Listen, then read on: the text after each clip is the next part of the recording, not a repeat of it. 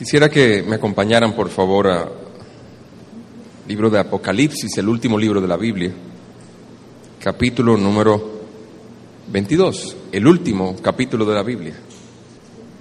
Hemos de compartir un, un mensaje que hemos titulado La última invitación de la Biblia. Así que estamos en el último libro de la Biblia, en el último capítulo de la Biblia y la última invitación de la Biblia. A partir del versículo 12 dice, He aquí, yo vengo pronto y mi galardón conmigo para recompensar a cada uno según su obra. Yo soy el alfa y la omega, el principio y el fin, el primero y el último.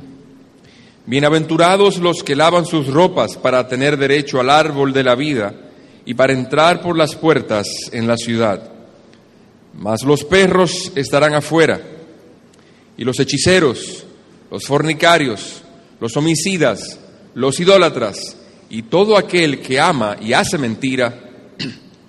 Yo Jesús he enviado mi ángel para daros testimonio de estas cosas en las iglesias. Yo soy la raíz y el linaje de David, la estrella resplandeciente de la mañana. Y el espíritu y la esposa dicen, ven. Y el que oye diga, ven. Y el que tiene sed venga.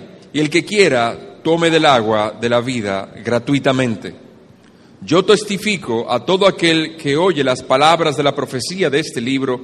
Si alguno añadiera a estas cosas, Dios traerá sobre él las plagas que están escritas en este libro. Y si alguno quitare de las palabras del libro de esta profecía, Dios quitará su parte del libro de la vida y de la santa ciudad y de las cosas que están escritas en este libro. El que da testimonio de estas cosas dice, ciertamente vengo en breve. Amén. Sí, ven Señor Jesús. La gracia de nuestro Señor Jesucristo sea con todos vosotros. Amén. La última invitación de la Biblia es el versículo que está como versículo número 17. tenemos ante nosotros la ocasión, la persona a quien recibió el mensaje y el lugar.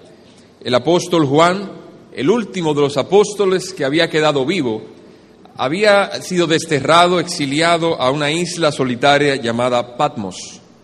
Dios en su misericordia así lo quiso, pues todos los demás apóstoles fueron muertos, martirizados.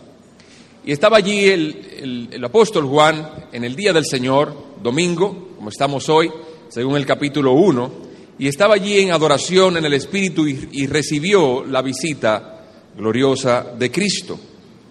Y Cristo le dio este mensaje, lo cual hoy estamos leyendo del libro de Apocalipsis o la revelación.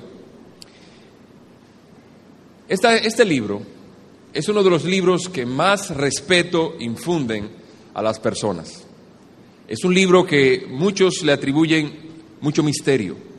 Es un libro difícil de interpretar, un libro que tiene muchas cosas que decir porque es el libro que anuncia las cosas del fin. Y si hay una cosa que el hombre tiene miedo de que le hablen, es acerca del fin. Podemos hablarle de todo tipo de, de maniobras, fiestas, invitaciones, cursos, posgrados, trabajos difíciles, pero ninguno da tanto miedo, tanto temor al corazón del hombre como el que se le hable del fin. Para el hombre todo va a continuar. El hombre dice que esta tierra perdurará. Va a tener dificultades, va a tener problemas con el petróleo, escasez de agua, pero va a permanecer. Pero Dios dice, será destruido. Y aquí, en este libro, Dios trae algo, un mensaje para los hijos de los hombres. Para los incrédulos es causa de gran temor, pero para los hijos de Dios es causa de gran gozo. Oigan como dice la, la iglesia, y el espíritu y la esposa dicen, ven, y el que oye diga, ven. O sea que para el cristiano el día del fin no es un día de tristeza, es un día de gran gozo. Terminarán todas nuestras aflicciones, Todas nuestras lágrimas serán enjugadas. Estaremos en la presencia del Dios Todopoderoso. Ya no habrá allí más temor, no habrá allí más sufrimiento. todo será lleno de gozo, de gloria, de honra, aquel que vive por los siglos de los siglos. Será un día maravilloso. Pero hay aquí en este texto una nota que trae tristeza, que trae dolor, que trae en verdad temor a todo aquel que no esté en Cristo. Cuando leímos hace un momento, pero a los que están afuera, a los perros, dice, dice Cristo. ¿Qué lenguaje tan fuerte usa el Señor? A los perros, a los que están afuera, y dice las características en particular que tiene y los pecados en los cuales han dado, los cuales son el ejemplo de todos los demás. ¿Cómo es, cómo recibes tú este mensaje en esta mañana? ¿Eres tú de aquellos que cuando oyen estas cosas se preocupan? ¿Trae inquietud a su corazón? ¿Eres tú de aquellos que cuando estas palabras son leídas trae una inquietud, un temor, una ansiedad en tu corazón? ¿No sabe qué será de ti? Como algunos de los, de los testimonios se leían, no sabía yo qué iba a ser de mí o cuando yo pensaba que iba a morir o Cristo podía venir, ¿qué iba a ser de mí? ¿O eres tú de aquellos que cuando oyen estas palabras se gozan y dicen, ven. Quisiéramos decirte, si eres de aquellos que se inquietan, oh amigo, no tiene que ser así. Tú has oído hoy muchos testimonios de personas que inclusive querían quitarse la vida y lejos de eso, Dios le mostró su gloria y su perdón y hoy están dando alabanzas al Señor. Entonces no tiene que ser así. Dios te está haciendo una invitación. La, última invitación de la Biblia. Para algunos aquí quizás sea la última invitación de la Biblia. Pastor, pero usted sí es trágico. Algunos de, de las personas que estaban dando testimonio aquí, dos de ellas mencionaron que, tres mencionaron sucesos tristes que ocurrieron con amigos y familiares que tenían ellos no sabían que iba a ser su último momento, pero ocurrió. Así que no hay un momento más cierto en la vida nuestra que el último. No sabemos, no sé si tú te vas a graduar de la universidad, no sé si te llegarás a casarte, no sé si llegarás a conseguir un novio o una novia, no sé si llegarás a, a realizar el sueño en tu vida, pero sí de esto estamos totalmente seguros. Tú te vas a encontrar con Dios. Ahora, en nuestro texto, el versículo 17, Voy a leer desde el 16. Dice, yo Jesús. Cuando Jesús nació, el ángel le dijo a María, y llamarás su nombre Jesús, porque él salvará a su pueblo de sus pecados. Y vemos aquí, en el final del libro de la revelación, al final de las escrituras, Jesús identificándose a sí mismo, dice, yo Jesús. En las palabras anteriores que Jesús había dicho, Dice, yo soy el alfa y el omega, el principio el fin, el primero y el postrero. Esas palabras son dichas de, un Dios, de Dios. Nadie puede ser el primero y el postrero, nadie puede ser omega y alfa, solamente Dios puede hacerlo. Entonces Dios está hablando allí en su calidad de Dios, de su ser divino. Yo soy el primero y el último. Dios está hablando, pero aquí Jesús ya no está hablando, Él no está hablando más como Dios. Está hablando como alguien cercano a nosotros. Yo Jesús.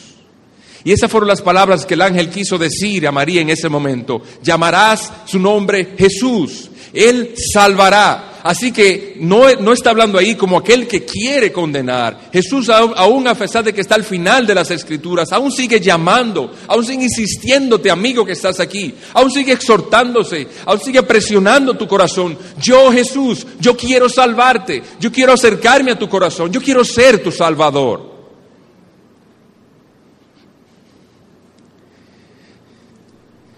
Yo, Jesús, he enviado mi ángel para daros testimonio de estas cosas en las iglesias. Entonces la manera en que Jesús salva es enviando el mensaje de la predicación de su palabra a través de su iglesia. Daros el testimonio. Los hermanos han dado, han dado su testimonio y de una u otra manera, eh, lo que ellos han dicho es el testimonio que es en el, está en el Evangelio. Dios es un Dios bueno, yo soy un pecador. Si Dios no me ve con ojos de misericordia, hoy estuviera totalmente perdido. ¿Dónde estuviera yo si Dios no me hubiera salvado. Y Jesús aún sigue insistiendo contigo.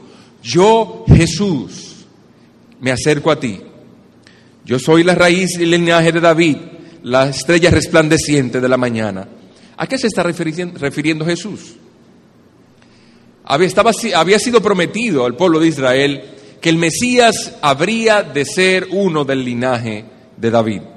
O sea, había de ser un hombre, había de ser uno nacido de mujer y de ese nacido de mujer, aunque sin pecado, iba a venir la redención de todos nosotros. Así que cuando Jesús se acerca a ti, Él quiere decirte, yo soy uno como tú, fui tentado en todo, aunque, aunque sin pecado. Yo me acerco a ti y yo soy un hombre y quiero salvarte se acerca a nuestro corazón y con fibras humanas, con cuerdas humanas, Cristo se acerca a nosotros en esta mañana que quiere salvarnos. Él quiere hablar a nuestros corazones, quiere hablar con ternura, quiere sensibilizar nuestros corazones a la realidad espiritual de nuestro pecado. Sí, somos pecadores. Eh, cuando leemos, oímos los testimonios de los hermanos, a veces quizás tú puedas pensar, en verdad que la iglesia es buena, Sí, es buena. Es buena para todo aquel que tiene problemas. Dirías tú. Sí, es verdad, yo conozco una persona que tiene problemas. Yo le voy a decir, voy a invitarlo a la iglesia. Ahí arreglan la gente. Ahí le hablan, mira, y lo arreglan. Yo he visto, he oído tanta gente hablando de problemas serios y veo como ahí no transforman la gente. Déjame decirte, nosotros no transformamos a nadie. Antes, por el contrario, si fuera por el mensaje, aunque es de las escrituras, muchas veces el predicador estorba el mensaje de Dios. Por su forma, por su retórica, por sus olvidos, por su manera de hablar. Pero si son por los hermanos, por las personas que están aquí, muchas veces son de tropiezo, porque a veces andan como los del mundo, aunque son cristianos. Entonces no es por nada en nosotros no hay nada en esta iglesia, no hay nada en el edificio que se haya, tenga un poder transformador. La única cosa transformadora que puede tener este, que puede estar en este lugar es si la presencia del Espíritu Santo está entre nosotros. Y eso imploramos a cada momento y le decimos, Señor, tú has prometido que donde estén dos o tres reunidos en tu nombre, allí estás tú en medio de ellos. Y es nuestra oración, Señor, hazte presente en este lugar y déjanos ver que hay poder en ti salvando a los pecadores en este lugar trayendo de las tinieblas a tu luz admirable, haciéndolos testigos hasta los confines de la tierra, para que también otros conozcan que tú eres el Señor de los cielos y de la tierra, y que tú eres Jesús, el Salvador. Pero también el Señor sigue diciendo, y el Espíritu y la esposa dicen, ven. Algunas traducciones lo dicen, y el Espíritu dentro de la esposa. Pareciera que el Espíritu de Dios está clamando, está respondiendo a lo que Cristo está diciendo. Cristo viene hablando desde el versículo número 12. Dice, he aquí yo vengo pronto. Yo soy el alfa y el omega, el principio y fin de todas las cosas. Y también dice, yo soy Jesús. Y entonces cuando Jesús nos habla, entonces la iglesia responde. Nosotros entonces aprendemos que cuando Dios nos habla, nosotros debemos responder. ¿Cómo Dios nos habla? A través de los testimonios en su iglesia, a través de la predicación y el evangelio del Señor Jesucristo. ¿Cómo nosotros debemos responderle en oración? Entonces, amigo que estás aquí, si Cristo te ha hablado a través de los testimonios que hoy has escuchado, si Cristo te ha de hablar a través del mensaje de la predicación de esta mañana, He aquí lo que Él quiere que tú le responda. Oh Jesús, ven, ven a mi corazón. Ahí donde tú estás, órale a Él. Y eleva una, una oración de súplica. Y dile, Señor, ven a mi corazón. Yo he estado apartado de ti. Yo he sido uno de esos perros que deben estar fuera de la ciudad. En mi corazón ha habido fornicación. En mi corazón ha sido, me he sido homicida porque he respondido con enojo a mi hermano. En mi corazón ha pasado toda clase de impureza. En mi corazón ha habido toda clase de mentira y he amado la mentira para beneficiarme y para guardar mis espaldas o por mi egoísmo. Señor, yo he sido uno de esos perros. Señor, yo he sido uno de esos perros que te ha negado tu nombre. Cuando tú me has llamado, yo me he devuelto en lugar, en, en otra dirección. Tú me has insistido y yo no te he escuchado. Señor, yo soy uno de, los, de esos perros, pero tú has dicho, yo soy Jesús. Yo soy el Salvador. A pesar de que yo merezco estar fuera de la ciudad, he aquí tú me has llamado por tu nombre, el Salvador, y me has invitado a tu casa de oración. Me has dicho, ven. Oh Señor, yo quiero venir, ven. Pero también, Él dice, el espíritu dentro de la esposa dice, ven. La esposa infiel, cuando el esposo se va o está lejos, no le dice, ven. Le dice, quédate, quédate un poco más. Yo sé que estás un poco, un poco ocupado. Yo sé que las cosas que tú tienes son muy importantes y te vas a tardar a casa. Yo puedo esperar, pero en su corazón no está el que Él venga. En su corazón no está el anhelo de estar con Él. Pero también nuestras corrupciones, también nos dice, no venga Cristo a nuestro corazón. En uno de los evangelios, el Señor Jesucristo fue a una región llamada de los Gadarenos. Y en esa región Él fue y había un hombre endemoniado que nadie podía sujetar. Y cuando Él fue allí y se presentó a ese lugar, los demonios que estaban dentro de ese hombre pidieron permiso a Dios, a Cristo, para irse a, un acto de cerdos. Y Cristo se lo permitió. Cuando salieron de dentro de él y se fueron dentro del hato de cerdos, ese hato de cerdos se volvió loco y se, se, se estiró al mar por un despeñadero. Cuando los lugareños vinieron allí y vieron al hombre sano en sus cabales y vieron a Jesús, tuvieron temor. No se alegraron de que ese hombre había sido sano. No se alegraron de ver al Salvador que tenía tanto poder salvar ¿Saben lo que le dijeron? No queremos que tú estés entre nosotros, vete de aquí. Y así es nuestro corazón incrédulo. Le decimos a Jesús, vete de aquí, no queremos que tú estés entre nosotros, te tememos, tu, tu, evangelio es demasiado estricto, no queremos que tú nos restringas tanto, que las limitaciones que tú impones a nuestras diversiones, las limitaciones que tú impones a lo que nosotros llamamos placer, que es el pecado, las limitaciones que tú impones a nuestro amor al dinero, no te queremos por aquí. Pero oigan cuán diferente es el corazón del Espíritu dentro de su iglesia o de sus, hijos. Oigan lo que le dice, no le dice, vete de aquí, él le dice, oh Señor, ven, ven. Pero no solamente el Espíritu dentro de la iglesia dice, ven, allí hay una invitación para todo aquel que aún no ha venido.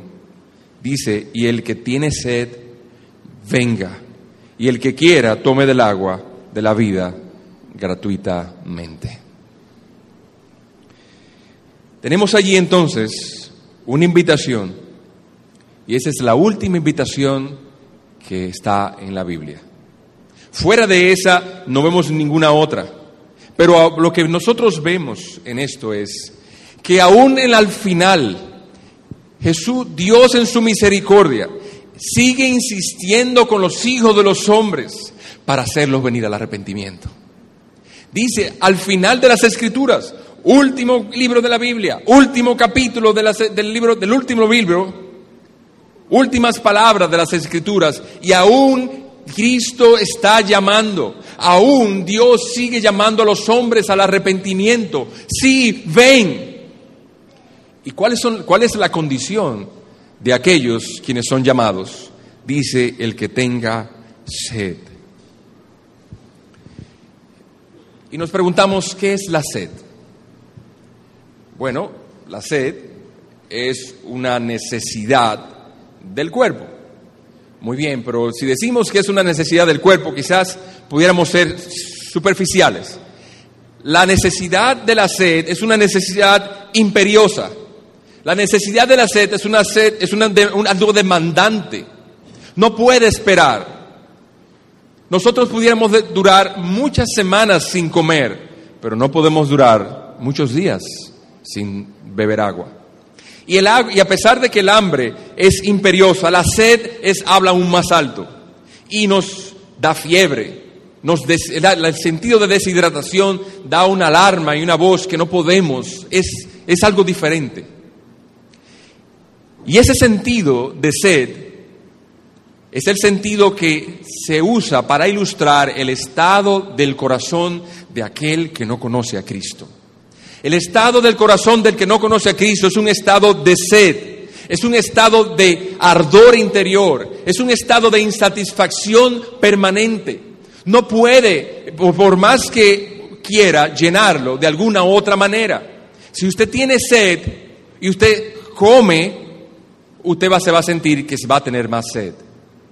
Si usted no toma agua, que es lo que usted necesita, usted se va a sentir aún peor. Y así, aquellos que no tienen a Cristo, en el momento que Dios los está llamando, Dios los está llamando a Él. Sin embargo, ellos, ellos buscan alternativas.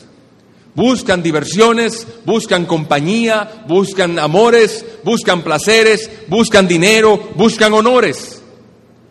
Pero en ninguna de estas cosas ellos podrán tener alivio a su necesidad. Antes bien, su necesidad va a crecer en frustración.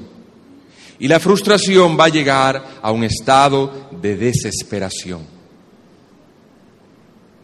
Pero he aquí, Cristo te está diciendo a ti, si es tu situación que tienes sed y estás en una condición de insatisfacción, de frustración o de desesperación, Cristo se está diciendo, ven, yo soy Jesús. Yo no quiero la condenación, yo no te estoy llamando como Dios que va a juzgarte en este momento, como un Dios que aunque puedo, puedo llamarte a cuenta y condenarte por tus pecados. Dios en este momento te está llamando para calmar tu sed, está llamándote como Salvador, está llamándote para calmar tu insatisfacción, darte plenitud de vida, para llenarte de la paz que, que tanto anhelas. Y el que tiene sed, venga. Y el que quiera, tome del agua de la vida gratuitamente. Dice ahí que no solamente si tiene sed, dice el que quiera. Entonces la condición que debemos estar es querer. La distancia que hay entre tú y el cielo es esto, tu voluntad, por así decirlo. ¿Y qué tengo que pagar, pastor? ¿Tengo que pagar algo para entrar al cielo? ¿Tengo que hacer alguna penitencia? Fíjense lo que dice el texto. Toma del agua gratuitamente. Dice, tome del agua de la vida. Recordamos que el Señor estuvo junto a un pozo con una mujer, una mujer samaritana pidiéndole agua. Y él le ofreció a la mujer agua viva. El agua viva era un, era un agua que corría debajo del pozo, un pozo muy hondo. Era, era corren pozos que son muy hondos y ese pozo no era de agua de vida. Entonces, siendo los pozos tan hondos, aquel que se podía parar en un pozo donde había agua viva, sacaba con una cántara y lo ponía ahí, podía vender, hacer un gran negocio vendiendo agua viva, porque el agua viva sabe muy diferente al agua que está estancada en otro pozo. Entonces podía hacer un gran negocio vendiéndolo a otras personas que lo necesitaran. Cristo está ofreciendo aquí algo valioso, un agua viva, un agua que puede llenar tu corazón, que puede satisfacer todos tus anhelos. Y esa agua Cristo no le está vendiendo barata. Cristo no la tiene en liquidación. Cristo está dando esa agua gratis. Cristo se está ofreciendo esa agua sin precio. No tienes que mirar tu- tus no tienes que buscar méritos en ti. No tienes que mirarte a ti mismo y decir, me falta tal cosa para yo ir a Dios. Yo tengo que arreglar otras cosas para poder ir a Dios. Cristo no te está pidiendo absolutamente nada para que vengas a Él, porque ya Cristo pagó todos nuestros pecados. El hecho de que el agua sea gratis quiere decir que alguien ya la pagó, porque en este mundo nada es gratis. Para nosotros, aquellos a quien Cristo está ofreciendo esta agua, es gratis. Cristo pagó con su sangre esta agua. Entonces, amigo que estás aquí, ¿No vas a atender la invitación de Cristo? Cristo hoy te está ofreciendo y ha descendido a ti como Jesús. Pero va a llegar un día en el cual Él no se acercará a ti como Jesús. Él se acercará a ti como el gran yo soy, como el primero y el último, alfa y omega, como el juez de toda la tierra. Y tú vas a temblar, tus rodillas se van a quebrar y vas a confesar que Cristo es el Señor, aunque tú no quieras. Pero hoy Jesús se acerca a ti como Salvador. No desprecies su llamado. Atiéndelo. Él te está llamando con cuerdas humanas. Mira cómo te está llamando a través de tantas personas que hoy han dado testimonio te han dicho de múltiples maneras, en su propio lenguaje y con sus propias palabras, y en las providencias que les ha hablado, y en su propio tono emotivo, y con sus propias lágrimas, le te ha dicho, Cristo es mío y me ha salvado de mi miseria. Pero te está diciendo también a ti, y está implicando un mensaje a ti, Cristo también te puede salvar a ti.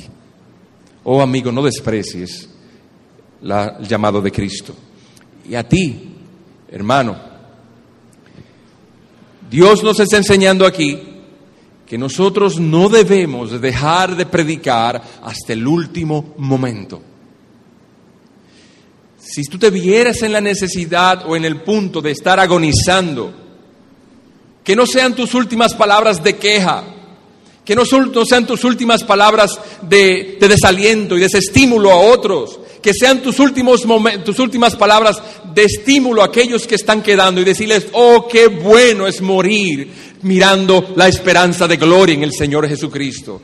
Diles, como cantábamos en este himno, solo me imagino que en ese momento, ¿qué será de mí? Me callaré, no podré hablar, me caeré de rodillas, no podré, cantaré, ¿qué haré?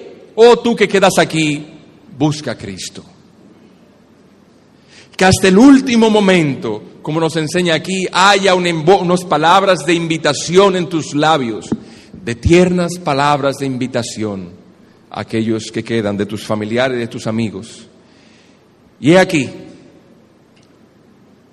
Cristo nos habla, su iglesia responde, ven, y Cristo le da estas palabras de consuelo y le dice, el que da testimonio de estas cosas, ciertamente dice, vengo en breve.